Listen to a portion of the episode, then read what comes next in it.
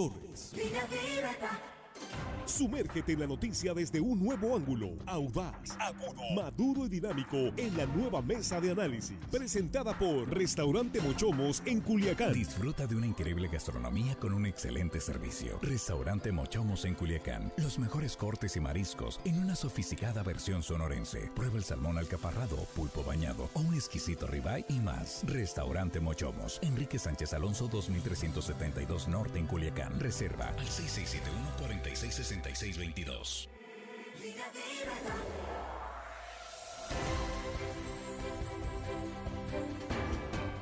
Estamos ya de regreso en línea directa, es la tercera emisión de este jueves 10 eh, de marzo. Estamos ya en el espacio de la mesa de análisis. Gracias de antemano por continuar con nosotros. Gracias por compartir el contenido de esta transmisión en vivo a través de Facebook, en línea directa portal, porque así nos enteramos más y así participamos todos de un tema que pues, sin duda genera polémica el tema que traemos a la mesa esta tarde. Pero antes permítame saludar a los compañeros aquí en el estudio rápidamente. Jesús Rojas, ¿cómo estás? Buenas noches. ¿Qué tal, Víctor? Buenas noches. Buenas noches a los compañeros y al auditorio. Gracias, Juan. Ordorica, ¿cómo estás? Muy buenas noches. Saludo económico, buenas noches a la producción y al auditorio.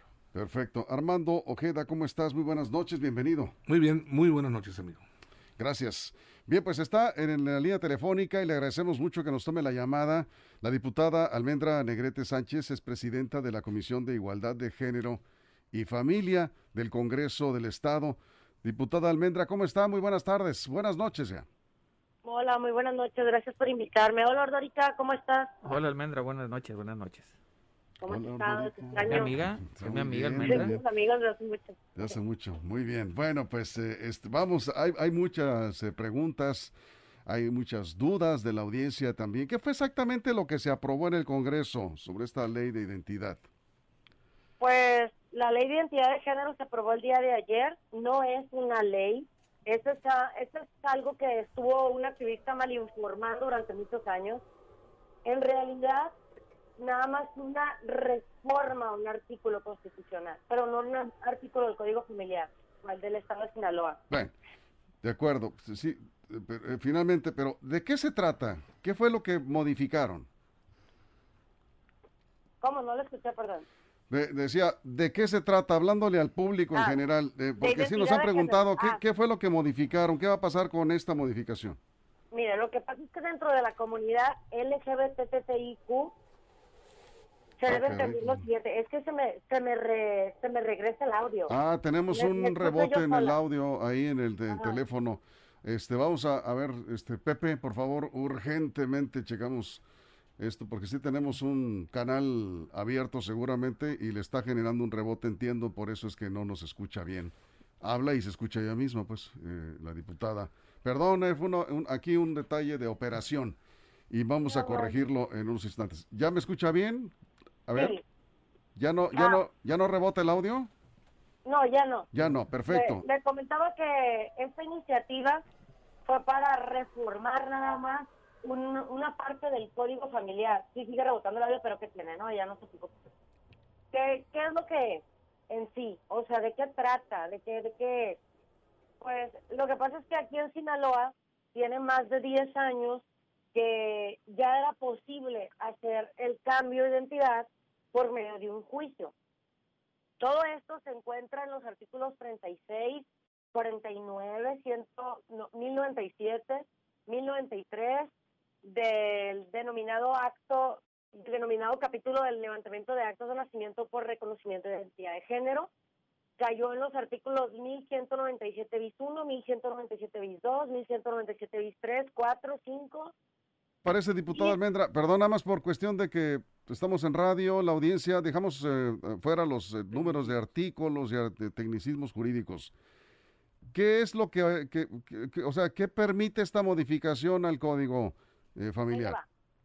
Esta modificación, como le decía, tiene 10 años que las personas, miembros de la comunidad LGBTQ, que se autoadscriben como transgénero o de un género diferente al que con el que nacieron puedan cambiar de nombre para modificar su identidad de género mediante una resolución del juez de lo familiar o mediante una resolución administrativa, es decir, un simple trámite administrativo ante registro civil.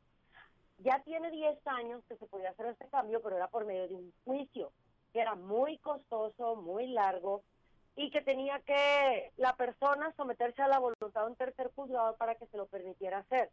¿Qué pasó? Nosotros, esta, esta iniciativa yo fui la autora y fui ciudadana y la presenté cuando era ciudadana. Ya que me hago diputada, Sí. Morena la abraza y ¿qué empezamos a hacer? Empezamos a, a- a empujarla.